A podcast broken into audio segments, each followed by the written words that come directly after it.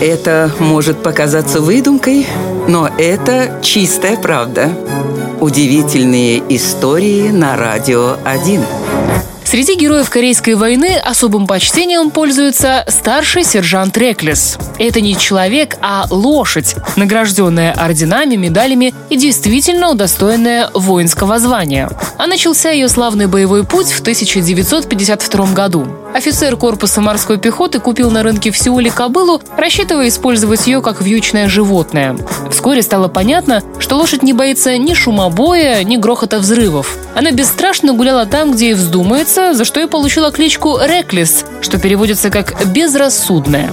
За время своей боевой карьеры лошадь поучаствовала во множестве сражений, вывозя раненых и помогая в прокладке телефонных кабелей. Настоящей кульминацией стала битва за аванпост Вегас, где Реклес совершила за день 51 рейс, доставляя боеприпасы на передовую. Причем делала она это без всадника, просто двигаясь по знакомому ей маршруту. И даже два ранения не помешали ей выполнить поставленную задачу.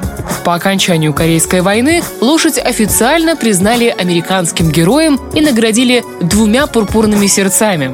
Свою жизнь она закончила в 1968 году и хоронили ее со всеми боевыми почестями.